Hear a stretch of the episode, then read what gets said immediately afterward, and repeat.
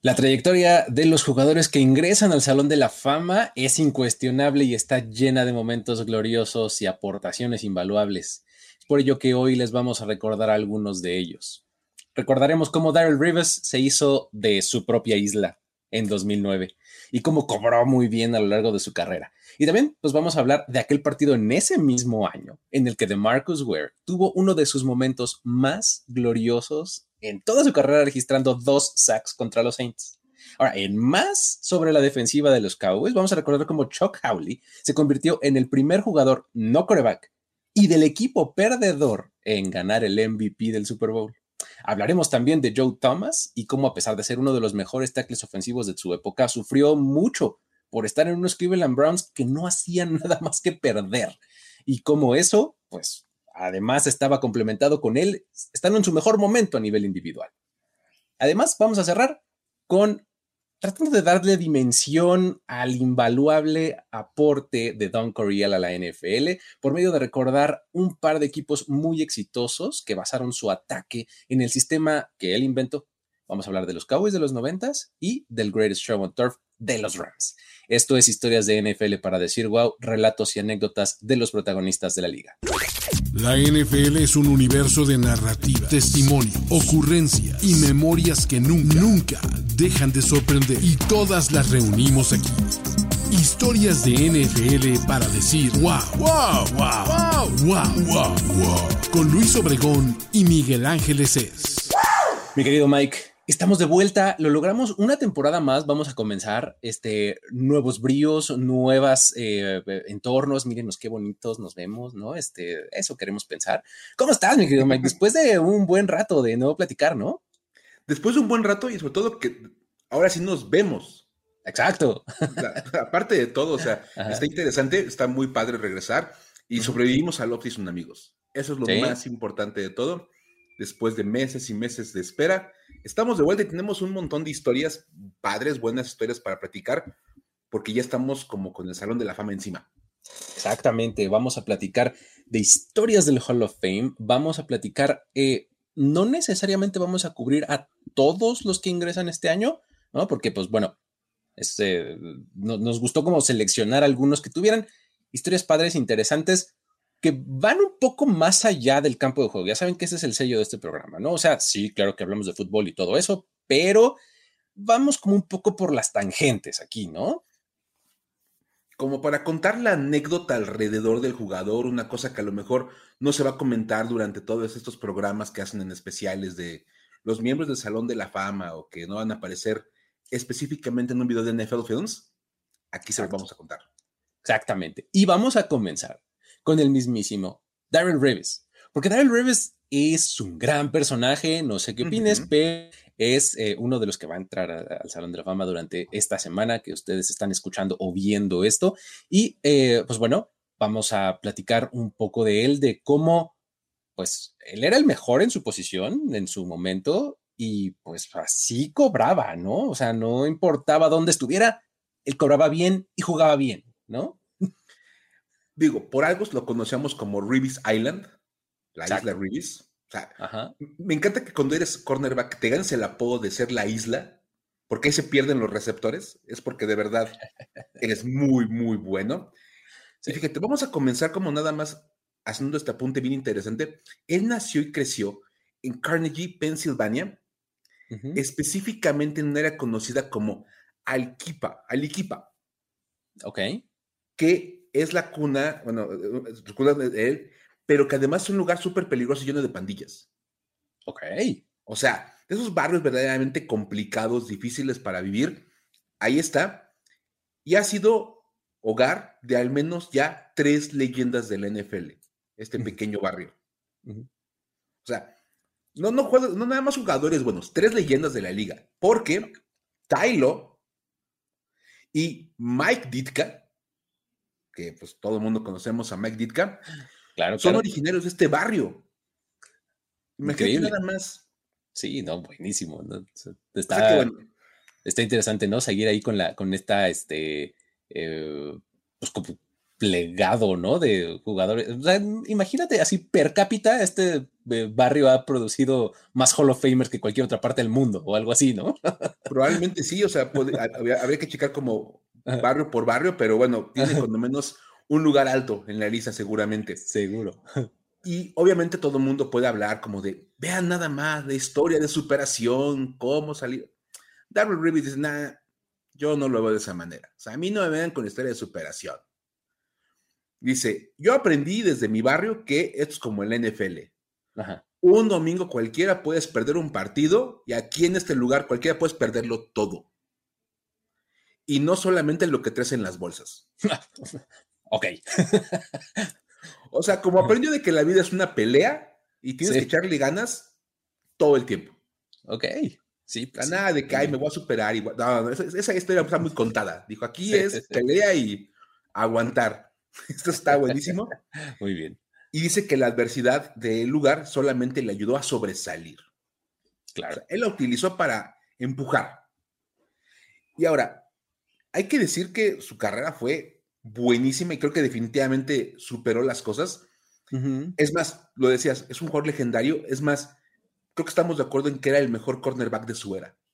Sí, sí, sí, sin problema. O sea, siempre hubo, o sea, siempre ha habido pues, discusiones de si uno o el otro. Además, me acuerdo mucho, por ejemplo, de aquella época era él o, Namdi Asamoah o algunos corners así, pero siempre hablabas de Rivers entre uno, dos, ya muy atrevido decías tres, pero sí, creo que no hay duda de que era el mejor.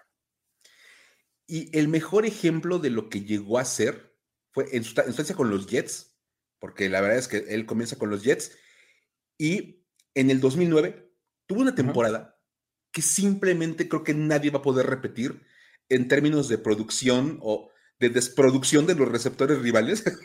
Exacto, eso de producción era lo contrario, lo que le obligaba, ¿no? A los, a los contrarios.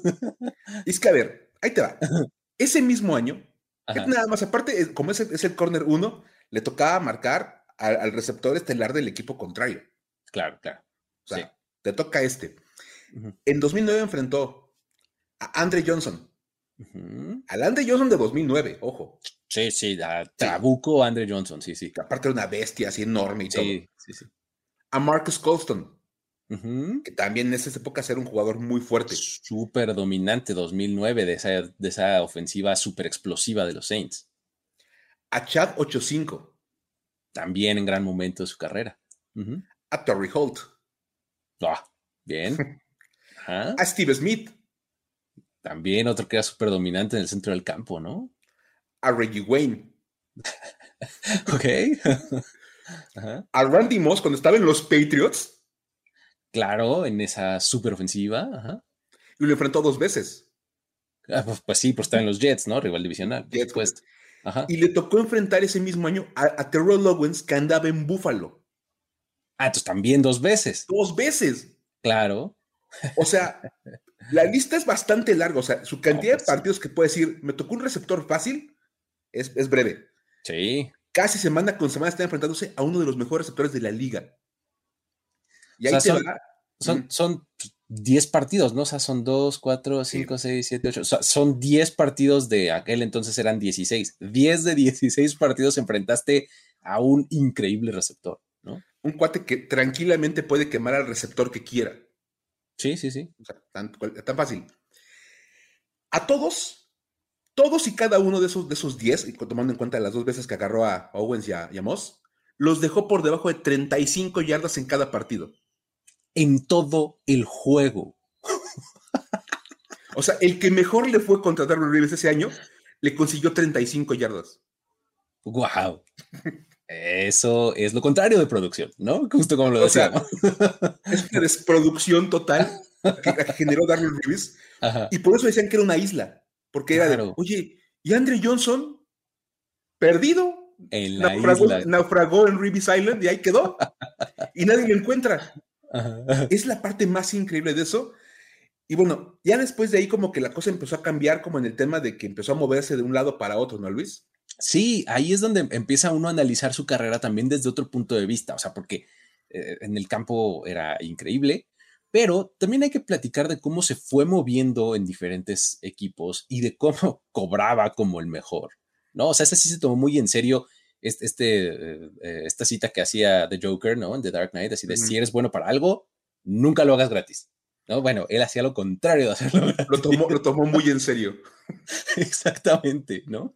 Ahora, fíjate, en su último año ahí con, con los Jets, que fue 2012, sufrió una lesión fuerte en la rodilla, ¿no? Y pues al terminar la temporada lo mandan a los Bucks, pero lo mandan a cambio de una selección de primera ronda, ¿no?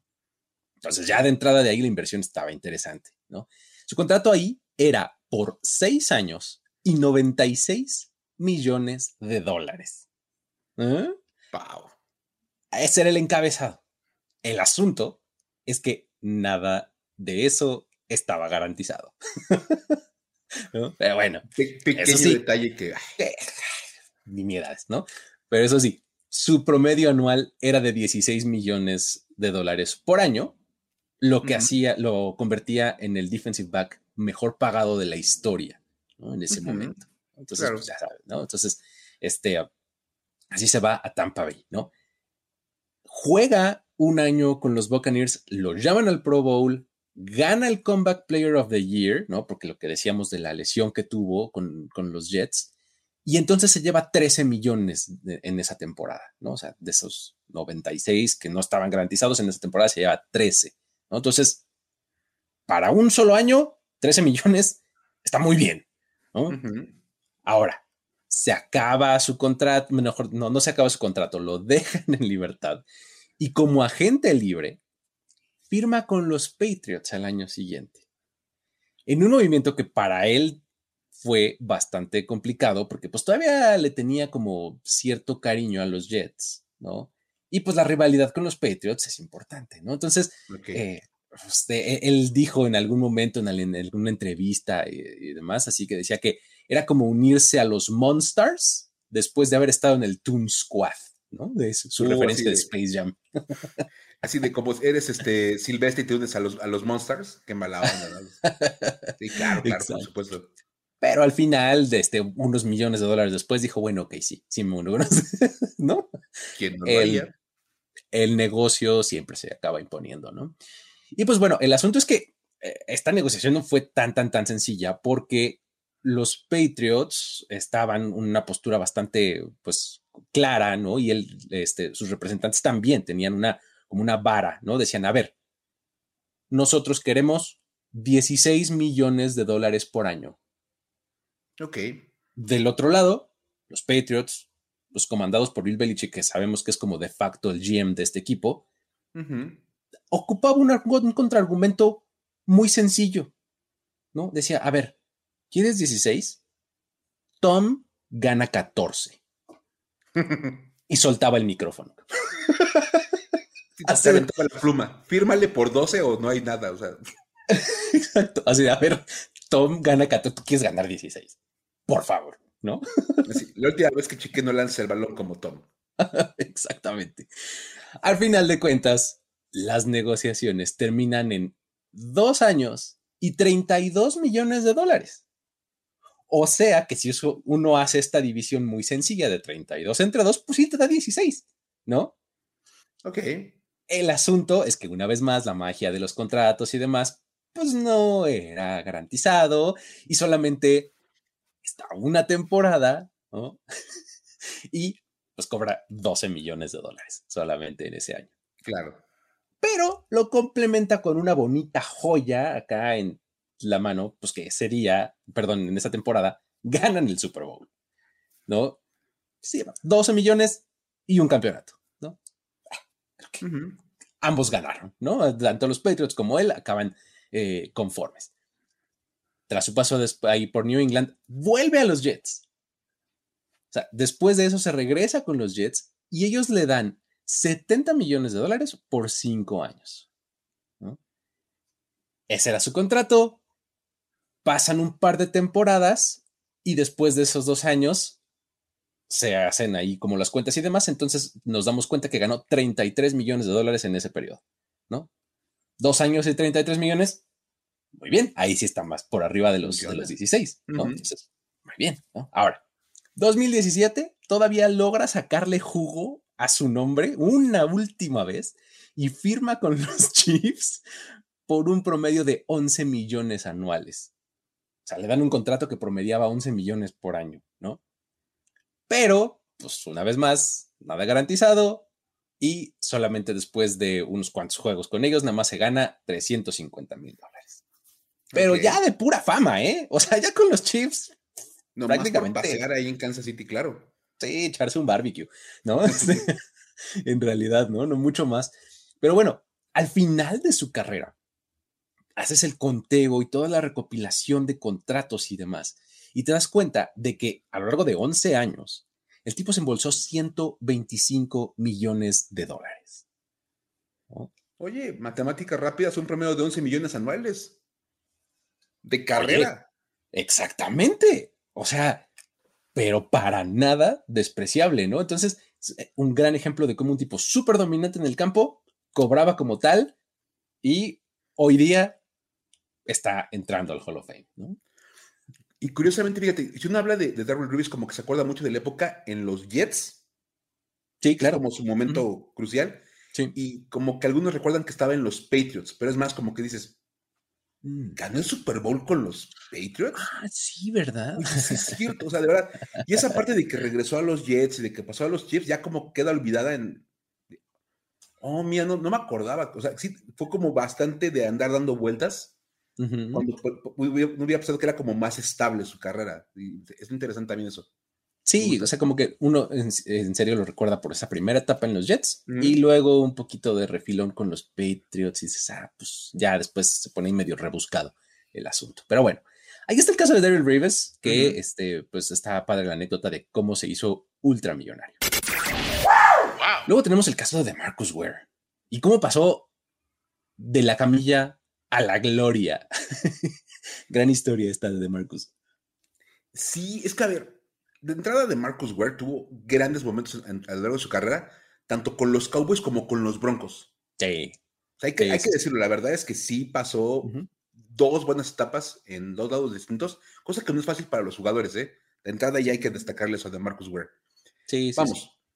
De entrada con los Cowboys, se convirtió en el jugador con más sacks en la historia de la franquicia con la módica cantidad de 117 entre 2005 y 2013. O sea, es un mundo de sacks. Sí, muchísimos, muchísimos.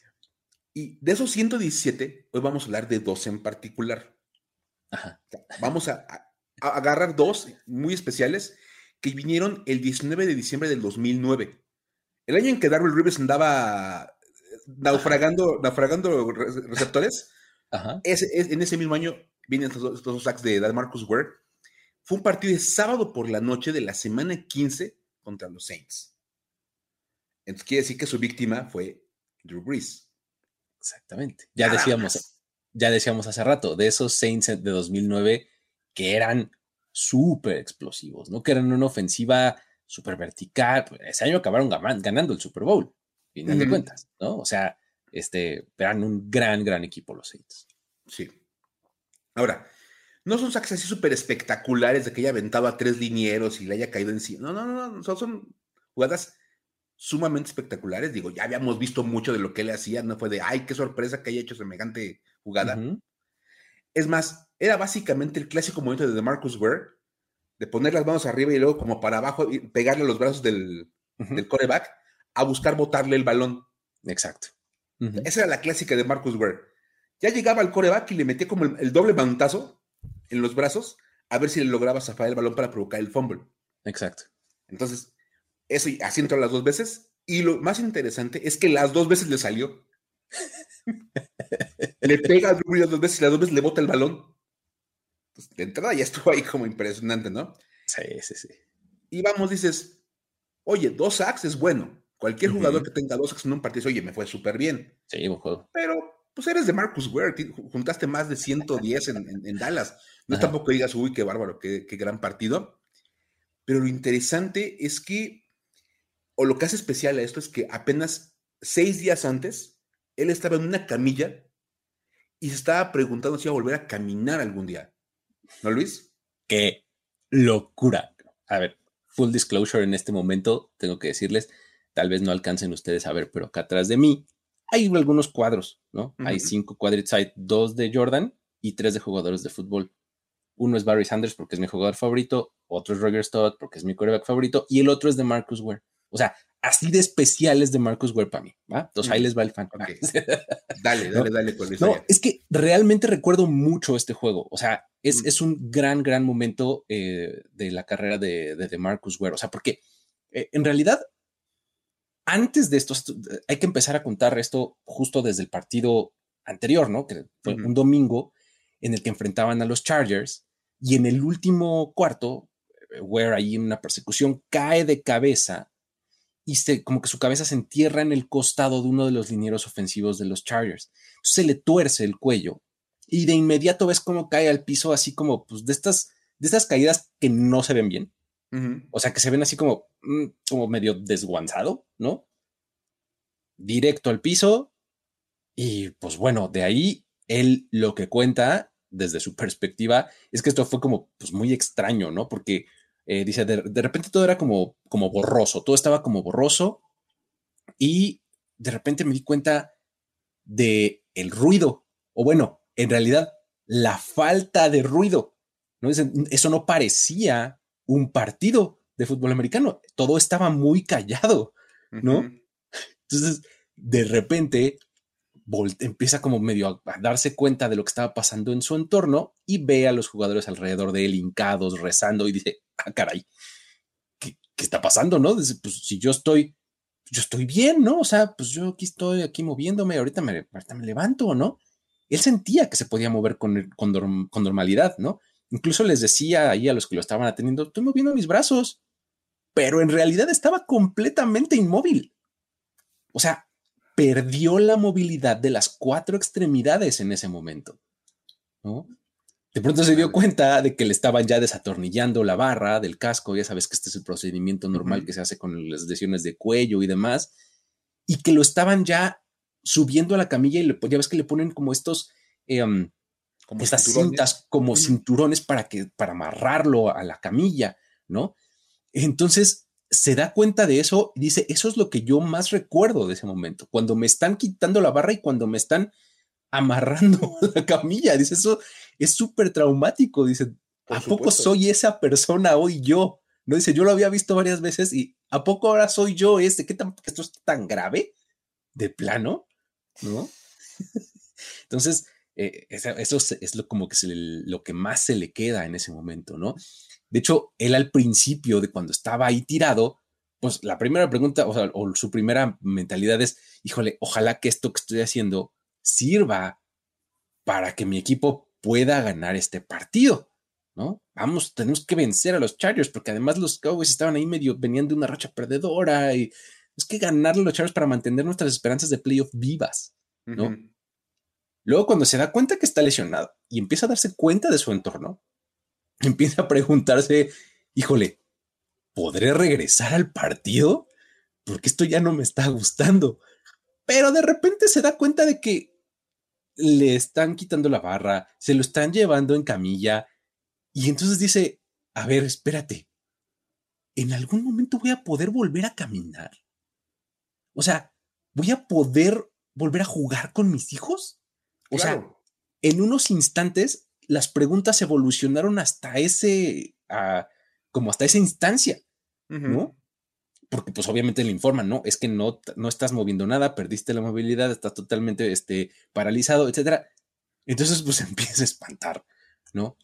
Lo sacan, para el momento en el que lo sacan, ya medio había recuperado un poquito la movilidad en, las, en los brazos y saliendo hace el clásico pulgar arriba, ¿no? Para que la gente y los compañeros sepan que más o menos está bien. Y todavía logra, logra levantar la otra mano y hace esta como W, así, enfrente para decir, vamos a ganar, ¿no? Desafortunadamente no es así, los Cowboys pierden ese partido, ¿no?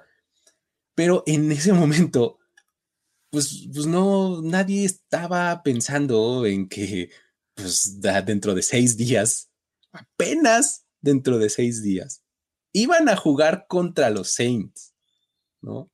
o sea, todo el mundo decía, mira, Marcus Guerrero obviamente no va a jugar. O sea, no importaba quién le preguntara jugadores, coaches, preparadores físicos, médicos, eh, todos los demás decían, no, hombre, no hay forma, estaba paralizado, ¿no?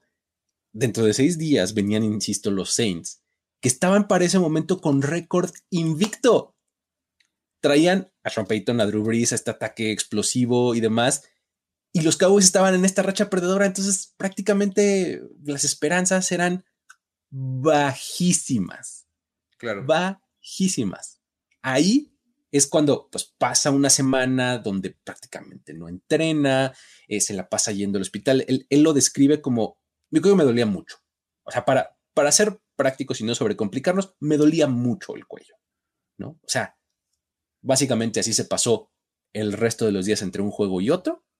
Y ese día en la mañana, todavía cuando se despertó, nadie sabía qué iba a pasar, porque siempre se mantuvo como la esperanza de, bueno, en una de esas y no sé qué. Esa mañana nadie sabía, ni él mismo. O sea, es que yo no sé, no, no sé si estoy listo. No, no puedo decirlo, ¿no? Entonces, la prueba de fuego es tres horas antes del partido.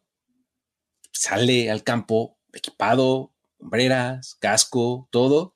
Se pone a calentar. Y el momento definitivo fue un golpe de frente contra el fullback Dion Anderson. ¡Pum! Golpe y entonces dice, ah, caray, no, sí, no, sí, ya vi que sí, sí aguanto. No manches. Imagínate. Entonces así, voy dentro, coach, sí puedo, lo declaran activo, ¿no? Órale, va a jugar de Marcus Ware, pero pues tenían un plan limitado, ¿no, Mike? ¿Por qué no nos cuentes un poco de eso? Es que, bueno, después de todo lo que acabas de contar, vamos, pensar que iba a jugar era como casi imposible. Exacto. O sea, ya cuando dice, no, pues sí, vas a jugar, pero pues no vas a ser titular. Y recuerden, amigos, nada más, lecciones importantes de esto. Ser titular en la NFL es que estás en la primera jugada de, tu equipo. Exacto. O sea, eso es titular. Dijeron, vamos a, a, meterte en terceras oportunidades y cuando sean situaciones obvias de pase. Ok. O sea, ya como que pusimos bien claras las condiciones el, plan se fue un poquito por la borda con la primera serie ofensiva. En tercera y trece, los Saints mandaron una jugada de carrera hacia el lado donde estaba de Marcus Ware. pues jugada de pase, nada, ¿cuál? Carrera. Porque obviamente entiendes que el, juego por tierra es mucho más golpeado. Entonces, como que tratas de evitar un poquito que tuviera la colisión y lo estén mandándole de plano la carrera por su lado. Sentido lógico, no va a entrar con la fuerza con la que entraría de manera normal. Obviamente, pues de Marcus Ware se dio cuenta de eso. Dijo, a ver, esperen. Se sintió insultado, obviamente. Sintió que lo estaban probando a todas luces. Claro. Y a partir de ahí, dijo, ¿saben qué? Me quedo en el campo todas las jugadas defensivas. a ver, sáquenme, ¿no? a ver, ¿a poco van a correr todas las veces por mi lado? A ver, quiero ver que lo hagan. Entonces, eso obviamente cambió pues, la idea de los Saints de probarlo. Claro. Y antes de que em, terminara la primera mitad, Ware provoca un fumble que los, los Cowboys recuperan y lo convierten en tres puntos, con lo cual se van arriba 17-3 en el, al medio tiempo. ya, ya vas a agarrar una ventajita pues considerable, 14 puntos. El segundo sack viene con 20 segundos por jugar con Drew Brees intentando empatar el partido porque estaban a siete puntos de distancia.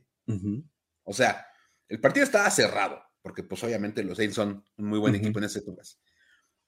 Obviamente, al provocar el fumble de Marcus Ware con tan poco tiempo, pues aseguró lo que era un improbable triunfo de los Cowboys en New Orleans, en horario estelar, y contra el que era en ese momento el mejor equipo de la NFL. Totalmente. O sea, hijo. Y es obviamente un momento como estos el que acuña un momento insignia en la carrera de Marcus Ware. Y a partir de ahí, pues siguieron juntándose más cosas. Y es parte de lo que todos, como, tú que eres fan de los Cowboys, que recuerdan de esos momentos que hacen la carrera de un Hall of Famer. Sí, totalmente. O sea, como que puedes pensar en Hall of Famers y lo ubicas con ciertos momentos, ¿no? Hay tal jugada o tal partido o algo así. De Marcus Ware, para mi gusto, este es uno de sus, de sus momentos este, estelares en su carrera. O sea, de, verlo en la camilla, darle seguimiento toda la semana de quién sabe si va a jugar, híjole, y los Cowboys necesitan la victoria y no sé cuánto. Juega, tiene dos sacks, dos fumbles forzados, uno de ellos con los Saints a punto de remontar el marcador 24-17 ganan los Cowboys ese partido, ¿no? Entonces, claro. Ah, bueno, euforia total y pues bueno, de ahí ya este, se convierte en un momento muy icónico en la carrera de, de Marcus. Ahí está. Hablando de defensivos de los Cowboys, Mike, está Chuck Howley, un MVP único. ¿No? A mí me encanta la historia de Chuck Howley. Debo decir que me encantan esas cosas que son siempre bien padres, porque hay que decir que él fue el MVP del Super Bowl 5. O sea, ya mucho tiempo atrás. Y dices, ok, pues ser MVP de un Super Bowl no es tampoco como una cosa ya tan especial porque ya vamos en más de 50. O sea, pues como que ya, ya juntamos una buena lista. Lo interesante es que pues ese jugador se da al, ese es el mejor jugador del partido. Y este caso es completamente particular, es el único en la larga historia del Super Bowl, porque Howley jugaba para los Dallas Cowboys, que perdieron el Super Bowl 5. sí. O sea, cuando uno habla del MVP, por ejemplo, Patrick Mahomes o no sé, este Joe Montana o Tom Brady, ellos ganaban el partido y lo ganaban gracias a él. Pero Chuck Howley jugó con el equipo que perdió el encuentro. Y, vamos a ser sinceros. Howley empieza su carrera con los Bears se retira por un par de temporadas, porque como que eso de la NFL no era lo suyo. No, no, no. y se une a los Cowboys en 1961. Ok. O sea, diez años después llega ese momento histórico para él en su, carrera. Está impresionante, ¿no? O sea, ya tenías medio una carrera, te retiraste, regresas y diez años después ganas el MVP. Wow. De ahí ya está llamativo. Que era como casi 15 años después de haber salido de la universidad. Sí, sí, sí. Y es como el final de la carrera para un jugador y él tuvo su momento cumbre, porque aparte era parte de la, de la Doomsday Defense. Claro. De esas unidades clásicas de los Cowboys. Era un linebacker muy, muy hábil. Hay que decir esa parte. Y es más, es un dato bien interesante. Él tiene la marca de más intercepciones para un linebacker en una sola temporada. Interceptó seis pases. Wow, eso está bueno. Como linebacker, interceptar seis pasos, eres, eres el mejor corner de tu equipo. Exacto, sí. y ahora, todo eso que estamos diciendo de, Chuck Cowley, pues se quedó como totalmente presentado y, demostrado en el Super Bowl, ¿no, Luis? Sí, claro, porque además hay que, hay que decir que este Super Bowl 5 fue un desastre. O sea, fue un Super Bowl uno podría pensar, no, hombre, súper defensivo y wow. El asunto es que el juego fue súper torpe por donde lo vieras. ¿no? Hubo un montón de entregas de balón y demás. Y pues bueno, Chuck Howley fue uno de los beneficiarios y de incluso de los que provocó estas circunstancias, ¿no?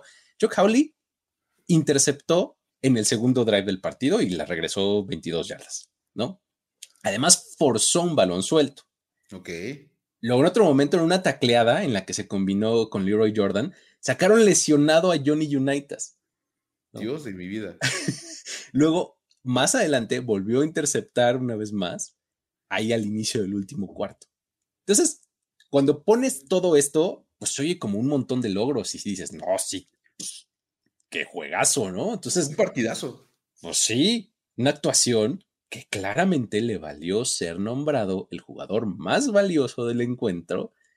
Siendo así, el jugador primero en la historia del lado defensivo del balón, el primer no coreback en recibir esta distinción y además, hasta la fecha, es el único jugador en haber sido nombrado MVP del Super Bowl estando en el equipo perdedor.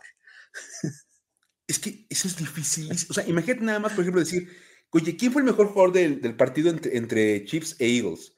Ah, pues Jalen Hurts. ¿Cómo? ¿Por qué? O sea, ¿en qué momento puedes decir, oh, ah, pues, está el defensivo de los Eagles? ¿Por? Así obviamente, como es un partido fue muy cerrado, de, pocos puntos, y él tiene una actuación, pero espectacular. Digo, genera tres intercambios de balón.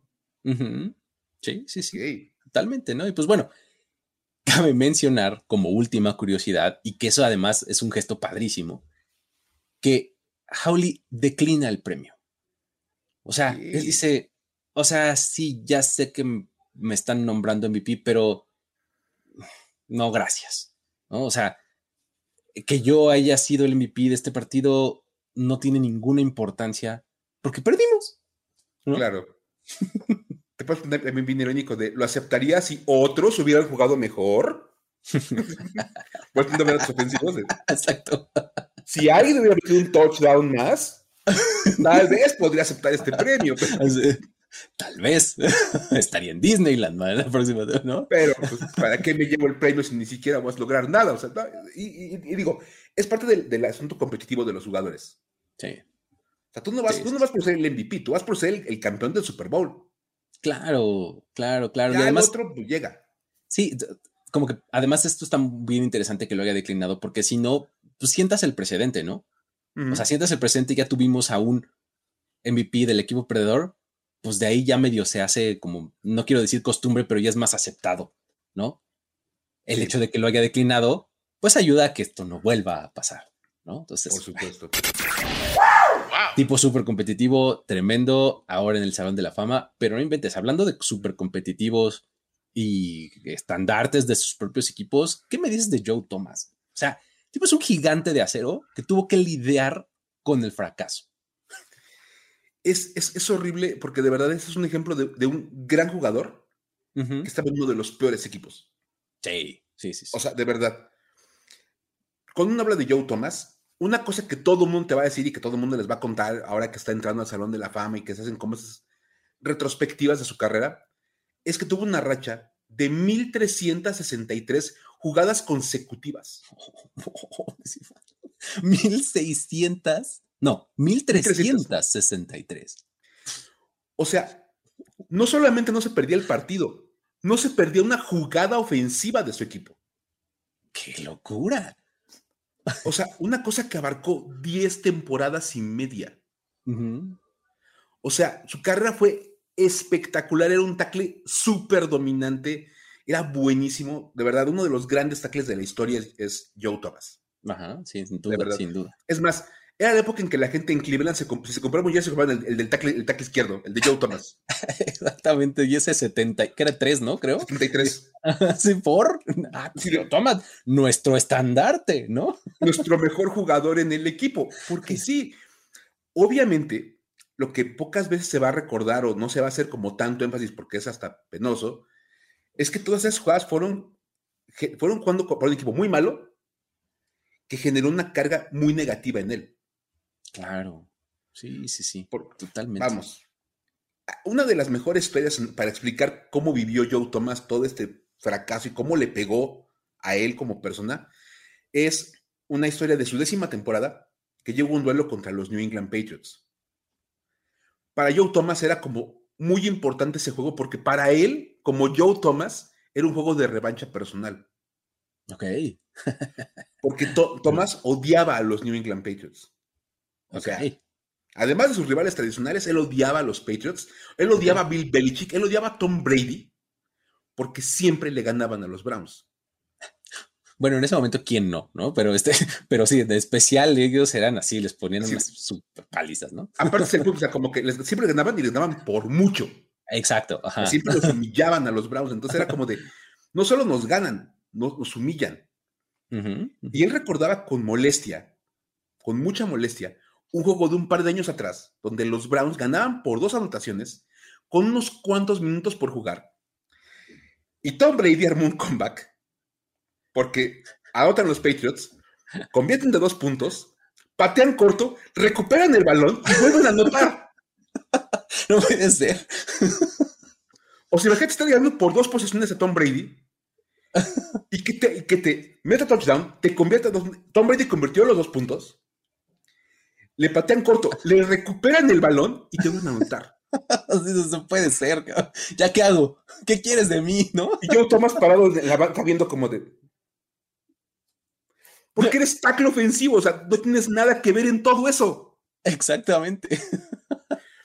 Entonces, obviamente, pues él, él estaba como muy molesto. Este, él decía: Los vamos a volver a enfrentar. Tengo ahí un plan como súper claro.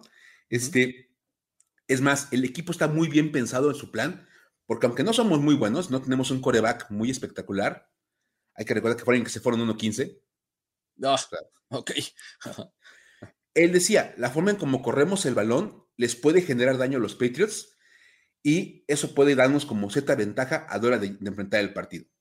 Bien. Y tú, ok, me parece bien. ¿Sale? El problema es que los Patriots, en el más puro estilo de Bill Belichick, le sacaron una defensiva que nunca habían visto los Browns. o sea, les planteó un juego que nunca habían esperado. Ajá. Y pues este, neutralizaron totalmente la carrera de los Browns. No los dejaban avanzar por tierra. Obligaron a que el coreback, que quien fuera que haya sido el coreback de los Browns, pues no tenía chance de ganar el partido. Uno de la lista gigante de corebacks de, de los Browns en esa década. y el partido terminó 30 a 7. Uh, no puede ser. Otra vez. Imagínate nada más como de, no, es que ahora sí tenemos que hacer las cosas y tenemos el, juego terrestre y yo soy muy bueno bloqueando y voy a hacer, abrir los huecos y perdemos 30 a 7. Ahí, Luis, no vas a platicar, vino un golpe, pero brutal, como un golpe de realidad, ¿no? Para Thomas. Es que ese, él señala ese momento como uno de los más frustrantes de su carrera, porque, pues, él tenía la idea de que ejecutando bien ese, ese plan de juego, pues iban a ganar el, encuentro. O sea, eh, de, hecho, él desde su perspectiva individual todavía voltea a ver ese partido como uno de los pocos partidos perfectos que él jugó. O sea, algo que es súper difícil para un liniero ofensivo. O sea, es un tipo que para ese momento ya era un tackle ofensivo con cuatro o cinco Pro Bowls y apenas en ese momento se veía a sí mismo jugando su primer partido perfecto. O sea, partido perfecto desde su posición para él implicaba tener los ojos, las manos y los pies en sincronía, bloquear, ganar tu batalla personal por algo así como 70 jugadas consecutivas. Es dificilísimo dificilísimo. Contra una frontal de Bill Belichick, que quién sabe quién te la va a poner y quién sabe dónde va a alinear al hombre. O sea, es dificilísimo. Y él, desde su propio punto de vista, dijo: Ese fue un partido perfecto para mí. ¿No? O sea, no hice nada que pudiera decir, esto lo podría corregir. Y pierde 30 a 7. Imagínate, o sea, cómo le pegó eso mentalmente, ¿no? Ahí es donde se dio cuenta de que su aporte a nivel individual era súper chiquitito aunque fuera completamente positivo, ¿no? Un partido perfecto mío acaba 37, sin ningún problema. Sí, o sea, mi aportación como tackle es que pues, perdemos por 23 y no por 25. Exacto, ¿no? Entonces, nunca va a estar al nivel, se dio cuenta, de la aportación que puede tener un coreback o u otro jugador que toca el balón. ¿no? O sea, un receptor, algo así, o sea, del lado ofensivo, pero tampoco del defensivo que digas, bueno, por lo menos a la defensiva puedo hacer una jugada que cambie el rumbo del partido o algo por el estilo. No, tampoco. Entonces, Joe Thomas ahí, pues recibe un golpe súper, súper fuerte en, pues, en su psique, ¿no? A nivel mental, dice, pues, ¿qué estoy haciendo? ¿No? Dice que el regreso a su casa después de ese partido fue devastador. ¿no? O sea, en ese momento los Browns no tenían ninguna victoria en la temporada. Thomas tenía la rodilla izquierda destrozada, ¿no? Se la tenían que drenar todos los lunes, ¿no? Después de los juegos. Eh, lo inyectaban cada semana para poder salir a jugar. O sea, la lesión ya era tal que no podía ni siquiera arrodillarse en los entrenamientos, no podía hacer cardio en la bicicleta porque pues, implicaba desgaste en su rodilla. O sea, le estaba pasando muy mal, y luego le avientas este tipo, este tipo de derrota, bueno, aquí fue donde se dio cuenta, entre lágrimas, que estaba haciendo un gran esfuerzo, que había jugado un juego perfecto, y que nada había importado y que no tenía nada que presumir. O sea, horrible. Un golpe, eh, o sea, de realidad así que te la avientan como cubetada de agua fría, ¿no? O sea, en ese momento su esposa que le dice, oye, ¿sabes qué? Creo que lo mejor es que, pues, que busques ayuda, ¿no? Este, habla con alguien, habla con tu equipo. Y sí, él habla con los Browns, externa su situación y el equipo le provee ayuda psicológica, ¿no? Y él dice que fue muy útil para él el hecho de haber tenido a alguien, pues, que lo escuchara, que, este, pues, le ayudara a acomodar y a dimensionar eh, las cosas, ¿no? Y pues bueno, eh, abrirse en este tema que era tan importante para él, ¿no? Y pues a final de cuentas le trae alguna consecuencia positiva, ¿no, Mike? Sí, como dices, básicamente esto pone de, manifiesto el tema de, la salud mental de los jugadores.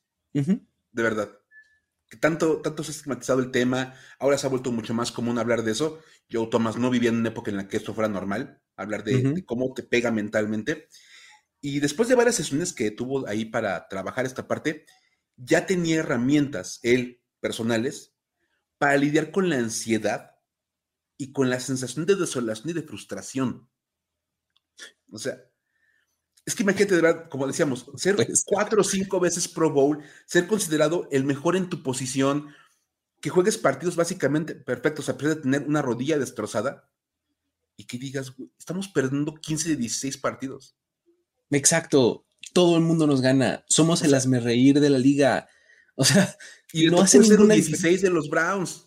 Exacto, no hace ninguna diferencia que yo sea tan bueno para mi trabajo, ¿no? Entonces, ahora sí que al final dices, pues entonces ni soy tan bueno. Exacto, te empiezas a cuestionar todo, ¿no? O sea, en verdad soy tan bueno donde no logro que, este equipo cambie, aunque sea tantito su destino, o sea, de verdad, te pega muy feo, o sea, y está, está, horrible. Y bueno, obviamente lo que él obtuvo en, en este tema fue, pues, que pudo tener la temporada de buena manera, como mentalmente hablando, él obviamente ahora rescata la importancia de hablar de la salud mental. Señala que hay una respuesta única ante estos problemas. Que no, bueno, que no la hay. No hay manera de resolver como el problema siempre igual. Siempre es como cada quien a su modo. Dice, muchas veces lo único que hace falta es reconocer que no estás bien. Claro, con eso empiezas. Con eso empiezas, ¿no? Luego, poder hablar con alguien. Y por ejemplo, ahora que, está, ahora que están viendo la serie de Coreback de Netflix, Ajá, ajá. Kirk Cousins sale hablando con el, con el psicólogo del equipo. Con el psicólogo bien seguido, claro. Ya es como de, pues es parte de, o sea, simplemente es, hay, alguien con quien yo puedo hablar de, me siento mal, no, estoy, no, estoy en un buen momento mental, y ahí está, ya es el, primer paso. Y puede ser el psicólogo del equipo, puede ser un amigo, puede ser tu pareja, y eso te va a permitir sentirte mejor y empezar a, a pasar esos obstáculos que te están presentando la vida. Qué locura, porque de verdad, yo, Tomás, es un portento de tackle ofensivo, ¿no? Y, pues una, vez que te pones en esa perspectiva, dices, híjole, qué, qué difícil, ¿no? O sea, te, hace recordar, pues, situaciones como la de Barry Sanders, de Calvin Johnson, ¿no? De jugadores que eran así increíbles y que se la pasaron hundidos así en equipos súper perdedores, ¿no? Y que se retiraron muy jóvenes.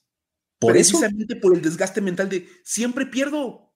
O sea, me pueden, todo el mundo me dice que soy maravilloso, que soy el mejor de, la posición, que soy una leyenda. No ganamos. Fin de la historia. O sea, de verdad, o sea, entonces no soy tan bueno. Fin del cuento. O sea, y bueno, Joe Thomas aventó 10 temporadas y media sin perder una jugada. Eso está impresionante. Vamos a platicar de, de Don Coriel ahora. Don Coriel es uno de los personajes, desde mi punto de vista, más influyentes de la historia de la NFL. O sea, el fútbol, como que sí puedes pensarlo, sobre todo a la ofensiva, específicamente, mejor dicho, a la ofensiva, puedes pensar antes y después de, Don Coriel con su sistema ofensivo. ¿eh? O sea, es impresionante. No nos vamos a meter en tecnicismos, no los vamos a aburrir, pero lo que sí vamos a hacer es tratar de darles un poco de perspectiva de qué tan influyente es, hablando de dos equipos específicos de cómo utilizaron el sistema de Don Coriel como la base de su éxito a la ofensiva, ¿no, Mike? Por supuesto.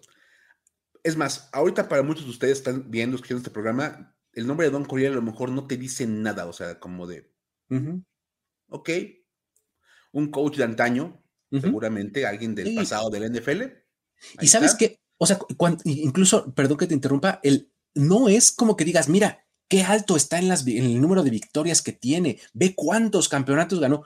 No, no va por ahí su trascendencia. ¿no? Ahora no, para nada. Pero para los aficionados de tiempo atrás, es un nombre que está perfectamente grabado claro. en la memoria de los aficionados. O sea, si vieron la NFL en los 70s y los 80s, Don Coriel y, sus Chargers eran como parte esencial para entender la NFL y, la parte espectacular de la liga. Claro. Y hay dos ejemplos maravillosos de lo que dejó el Air Coriel, que así se le conocía a su ofensiva. Porque aparte, era la época en que la NFL era mucho más corredora, mucho más conservadora en su juego. Y Don Coriel dijo, nah, que vamos a aventar el balón para todos lados. Él, es más, para los que ubican a lo mejor corebacks de antaño, era el coach Dan Fouts. Claro. Que también era famoso porque lanzaba muchísimo. Y vamos a hablar del primero, es más, Luis, quiero que tú lo platiques porque obviamente pues te, te, puedes sentir un poco identificado con este equipo. Está, está más cerquita de mi corazón. Se trata de los Cowboys de los noventas, por supuesto, de principios de los noventas.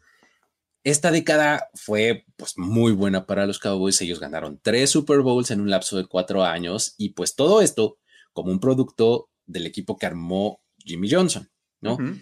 Pero, o sea, como que uno piensa en este equipo y pues de inmediato lo remite a los famosos triplets, ¿no? Al quarterback Troy Aikman, al running back Emmett Smith y al wide receiver Michael Irvin, ¿no? Era como, como el centro de este equipo y lo más ubicable, la estampa, ¿no? De, este, de este equipo de los noventas de los Cowboys. Pero lo que tal vez no esté como tan claro en la memoria de muchos es que, eh, pues, este equipo utilizaba un esquema ofensivo basado en Air Coryell, ¿no? En esto que diseñó Don Coryell eh, con los Chargers ahí en, esa época de los 70s y 80s. Todo esto viene por North Turner. North Turner era el coordinador ofensivo de los Cowboys en ese momento. Él fue alumno de Eric Sampisi, que eh, a su vez en realidad era alumno directo de, eh, de Coriel, ¿no? Entonces, ahí tras su paso por los Chargers, Sam Pisi fue coordinador ofensivo en los Rams a finales de los 80 y ahí Turner era su coach de receptores. Entonces ahí es como que donde, donde se conecta, ¿no? Turner rescató las ideas de Sam Pisi y por consecuencia entonces las de Coriel y pues las implementa en los Cowboys, solo que él le pone de su cosecha y añade un ataque terrestre apabullante con dos corredores o sea, fullback y halfback, y aparte una línea ofensiva dominante. O sea, imagínate todos estos conceptos de pases y largos y vamos a aventar el balón muchos y muy seguido, complementado con una línea ofensiva súper potente y dos corredores imparables. Pues son los cabos de los noventas, ¿no? Claro. en eso resulta, ¿no? Entonces, la explosividad ahí de, de, los receptores era usada para generar espacios en el centro del campo, ¿no? Y estos espacios eran aprovechados por el ala cerrada, ¿no? O sea, tú mandas lejos a Alvin Harper y a Michael Irving y ¿qué crees que va a haber huecos en medio para que Jane Novacek brille, ¿no? Entonces, además de los triplets, tienes el caso de Jane Novacek y este, este dúo o esta dupla de corredores, uno era, ya dijimos, Emmett Smith, y el otro era el fullback Daryl Johnston el moose, ¿no? Entonces, así es como te explicas, dices, ah, por eso estaban todos como en sincronía, ¿no? Entonces esta línea ofensiva de The Great Wall of Dallas, le dicen, ¿no?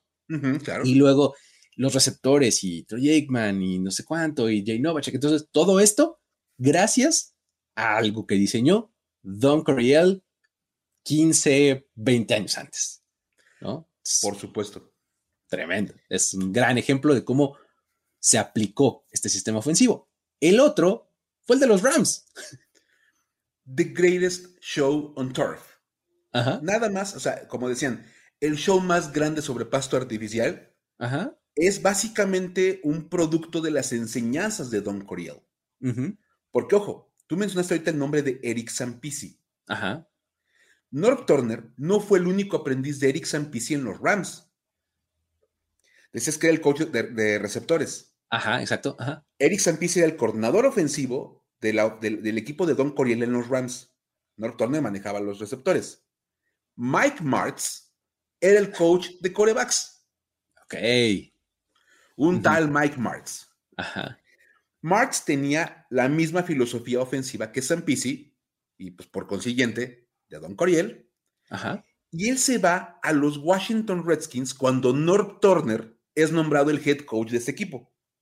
Ah, ok, siguiendo con las, conexiones. Bien. Con las conexiones, o sea, como de esta, idea de que todo mundo viene de este árbol genealógico de, Don Coriel, pues claro, Eric Sampisi los entrena ellos dos y cuando Turner se hace coach, pues ahí va Mike Martz con él. Perfecto. Él toma todas estas ideas y genera un sistema ofensivo que era una agresión total contra las defensivas rivales. O sea, él no tenía ningún tipo de control, era de vamos a atacar todo el tiempo, lo más fuerte que se pueda y cuantas veces sea necesario. Sí, total. Sobre decir que eso no le funcionó en Washington, porque bueno, había, varios problemas ahí con, los Redskins. Ya de entrada no había coreback, entonces pues eso no salía. Todo esto lo puede poner en práctica cuando Dick Vermeil, que salió del retiro, es contratado para ser head coach de los Rams. Dick Vermeil contrata a Mike Martz para que sea su coordinador ofensivo. Ok. Se vente. Entonces se va a los Rams y ahí encontró absolutamente todo lo que necesitaba para poner en práctica sus ideas. O sea, los, los Jims and Joes, como dicen, ¿no? O sea, este, este, este dicho que no solamente se trata de X and O's, sino de Jims and Joes. Acá sí tenía los Jims and Joes. Tenía todo. O sea, decías, a ver, una, una línea ofensiva que pudiera aguantar el bloqueo de pase, pues la entrada estaba comandada por Orlando Pace. Sí, pues es impresionante, ¿no? Brutal. Tenía un gran corredor en Marshall Falk. Claro que aparte era buenísimo atrapando el balón. Exacto, buenísimo. Nada más tenía tres receptores buenísimos. Isaac Bruce, Tory Holt y Ricky Prohl. Sí, pues sí. Y ya le puedes agregar a Al-Saïd Hakim y todo ese tipo de cosas que luego sale de la nada, el mago de As, pero vea. y encontró al coreback perfecto para aplicar el sistema, Kurt Warner. Exacto que aparte tenía un brazo espectacular, era un tipo que lanzaba durísimo. Entonces, todo eso estaba puesto ahí. Mike Marks no sigue la idea de North Turner de decir, primero vamos a poner el ataque terrestre poderosísimo de los Dijo, no, no, no, no, no. Vamos a ver. Eso no es necesario, por amor de Dios. ¿Quién quiere correr el balón cuando puedes lanzar todo el tiempo? Claro. Y dijo, pues tengo tres receptores maravillosos en Bruce Holt y Prohl y tengo un, corredor que pueda atrapar el balón como Marshall Falk, pues lancemos las tres oportunidades. ¿Qué más da? ¿Por qué no? y si vieron de jugar a los Rams, era básicamente eso. Lanzaban en primera, en segunda y en tercera, y hasta en cuarta se la jugaban. Era todo el tiempo ir al frente, vertical, pases largos, buscaban por todos lados. El campo era como de hule, porque lo estiraban a, placer los Rams, tan fácil. Y obviamente, pues fueron, es más, fueron la primera ofensiva en superar los 500 puntos en tres temporadas diferentes y consecutivas. o sea, más de 1500 puntos en un lapso de tres años. Qué locura. Que fue del 99 al, 2001. Y en esos, en esos tres años, ofensivamente superaron las 20 mil yardas de ofensiva total. Ajá. O sea, andaban tirándole a las 7000 yardas de ofensiva por año. Sí, que locura, 7000, wow. Hasta para el NFL actual es un número bastante, bastante impresionante. O sea, de verdad. Sí. O sea, hablamos del NFL de hace 20 años. Y actualmente, que es como la, parte, la era más ofensiva y más explosiva, los números de los Rams sostienen perfectamente bien el estándar de la actualidad. Sí, sí, sí. Está impresionante. Y además, todo pudieron coronarlo con un triunfo en el Super Bowl allá en 99. Exacto. Cuando fue el boom de Kurt Warner y hasta vimos una película en torno a eso y todo. Bueno, todo eso se puede generar porque Mike Martz aprendió ese esquema ofensivo de Don Coriel.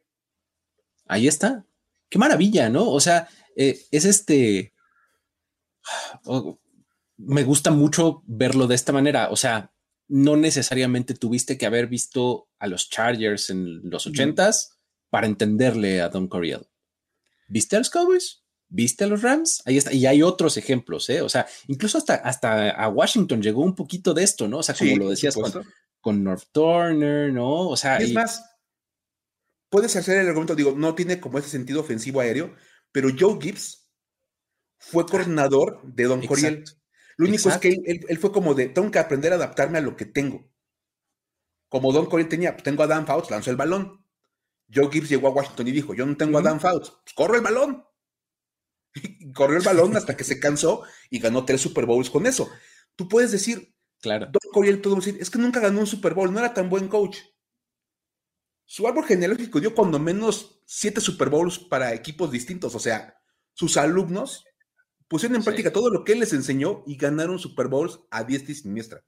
Sí, o sea, hoy, 20, 30, 40 años después de eso, este, sigues viendo eh, influencias de Don Coriel y principios de Don Coriel, digamos que ya muy básicos, pues, ¿no? O sea, esto de llamarle las trayectorias por números, etcétera. O sea, todo eso viene de Don Coriel, ¿no? O sea, ya sin ponernos demasiado específicos, todavía está presente, ¿no? Entonces, creo que muy bien merecido su, eh, su lugar en Canton, Ohio, ¿no? Y pues bueno, con eso, mi querido Mike, terminamos estas anécdotas de eh, algunos de los miembros que ingresan en la clase 2023 al Salón de la Fama del fútbol profesional. Y con eso también nos despedimos de esta emisión de Historias de NFL para decir wow. Muchísimas gracias a todos por haber estado por acá. Ya saben que pueden darle, y de hecho deberían de darle un rating, review, etcétera, a eh, el podcast en su plataforma favorita. Y también, si ustedes están consumiendo esto en formato de video, ahí dejen un like, déjenos en los comentarios cuál es su Hall of Famer favorito de esta clase, cuál fue el momento que más les gustó de sus carreras. Y pues nada, con eso nos despedimos, ¿no, Mike? Por supuesto, no, como dices, antes de que se vayan de donde estén escuchando, viendo esto, dejen su like, su estrellita, como quieran, para que, bueno, obviamente, pues esto, esto siga mejorando y creciendo. Y bueno, agradecemos que hayan dedicado un ratito de su día para estar con nosotros. Ya está. Con eso nos despedimos. Luis Obregón, Miguel Ángeles es. Nos vemos la próxima. Bye bye. Esto fue Historias de NFL para decir wow, wow, wow, wow, wow, wow, Los relatos y anécdotas de los protagonistas de la liga directo a tus oídos. Conducción. Luis Obregón y Miguel Ángeles es. Voz en off y diseño de audio Antonio Sempe. Una producción de primero y diez para NFL.